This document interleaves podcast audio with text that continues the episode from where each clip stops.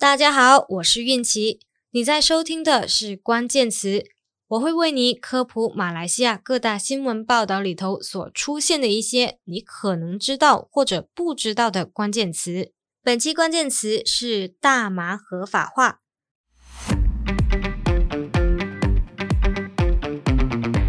几个月前，麻坡区的国会议员塞沙迪。在国会呼吁政府研究和制定新法律、新政策来合法化种植旱麻和医用大麻。目前呢，马来西亚的联邦政府已经在探讨合法化医用大麻，还有相关的法律。说到合法化大麻，你想到的是什么场景呢？是电影里那种吸了大麻就很嗨、神志不清、乱说话的人？还是可以公然卖大麻蛋糕、大麻冰淇淋、大麻巧克力、大麻饮料的荷兰呢？我们很多人对大麻都有种偏见，或者说是先入为主的看法。像小助理听到大麻合法化，第一反应就是啊，大麻在马来西亚不是非法的吗？那以后是不是像外国一样，站在路边吸大麻和吸烟是一样常见的呢？其实这种观念是大错特错的，因为马来西亚不是禁止大麻，而是管制大麻，而且医用大麻和所谓的休闲用、娱乐用的大麻是不一样的。小助理这一期请了外援林建斌药剂师来帮我们搞懂这一些大麻之间的差别。基本上，这个大麻，我们讲大麻，很多人误解哈，大麻在马来西亚是属于不合法的。其实这个呃误解其实是错误的，这个概念是错误的。那大麻哦，marijuana 或者是 Cannabino，在马来西亚呢？是受到一九五二年啊危险这个毒品法令的管制啊，Dangerous Drug Act 一九五二年。那在这个法令下面呢，它管控哦，就是呃控制完所有，不管是呃医疗大医药医用的大麻，或者是所谓休闲娱乐哈，我们叫呃 recreational use of 这个大麻呢，都是属于这个法令下管制的。那这个法令下哦，就没有阻止这个大麻使用于。医药哈没有阻止，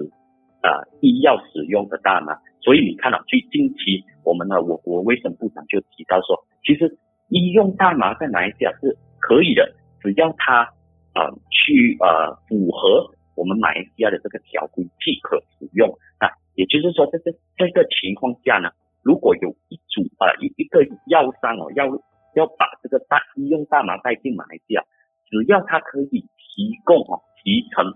足够的这个医疗的这个医学报告或者是研究呢，那 MBRA 在呃呃阅读完过后，他认同这个效用的话，这个医用大麻是允许在马来西亚注册的，只是直到目前为止哈，没有一个药商去提供啊提成这个足够的这个医疗证据呢，给 MBRA 去批准这个药物。那所谓的医用药啊，大麻跟休闲或娱乐的大麻的差别是什么呢？那我们就要看这个大麻里面呢，有里面有两种最主要的大麻素，一个叫 THC，一个是 CBD。那在天然产生的大麻里面呢，是含有两个成分的。那医用大麻里面呢，主要针对的是 CBD 这个活性成分，然后在我们所谓的休闲或者是呃，娱乐的这个大麻呢，主要他们在意的哈，就是这个 THC，那这个 THC 就会导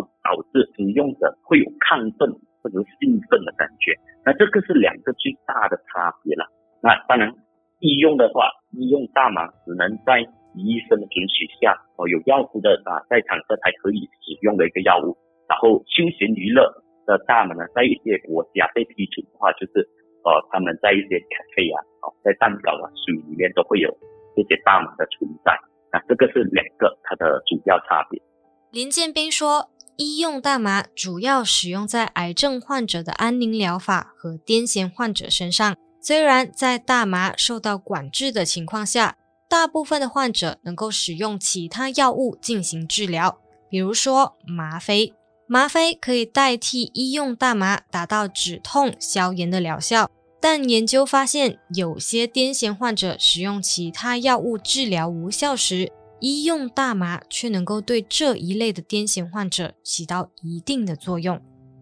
虽然塞沙迪提出合法化种植旱麻和医用大麻，是因为这两种农作物都很有出口市场的价值，对经济和医用都有很大的益处，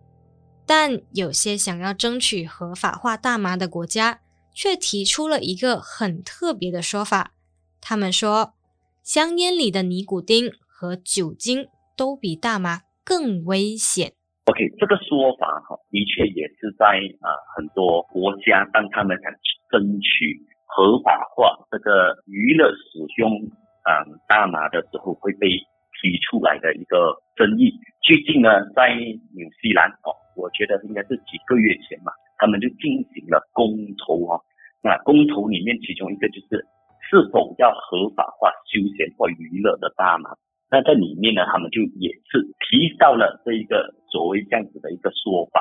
那我我想有两点，我想要在这边分享我的意见呢。第一点呢，就是一个现今社会已经存在的恶习啊，不能去合理化另外一个恶习的出现。比如说，我讲香烟是不好，那喝酒过量啊，酗酒是不好。那这个这个这个东西不能去合理化娱乐大麻的合法性哦。那再加上哦，这个恶习所导致的副作用呢，不是一种取代性的。啊，所谓不是一种取代性呢，就是如果我们合法的大麻过后，它所带来的问健康问题呢，是不能取代呃香烟所带来的恶习。啊，他们甚至是可以加剧。也就是说，一个人可能在酗酒抽烟的情况下。他在服用这个大麻的话，它所导致的副作用呢，是可以加剧另外一个恶习所导致的健康问题啊，这是第一点哦。第二点，我想啊提出的话，就是当他们呃，当我们看氯病毒呃这句话所带来的呃层次的时候，他们的研究的时候，那我们需要知道说，香烟跟喝酒这个问题呢是非常普遍，因为它是合法。所以，当更多人去服用的时候，相对的，更多人会得到副作用。那目前为止，大麻在很多国家呢都是受管制或者是不合法。那当然，相对之下呢，使用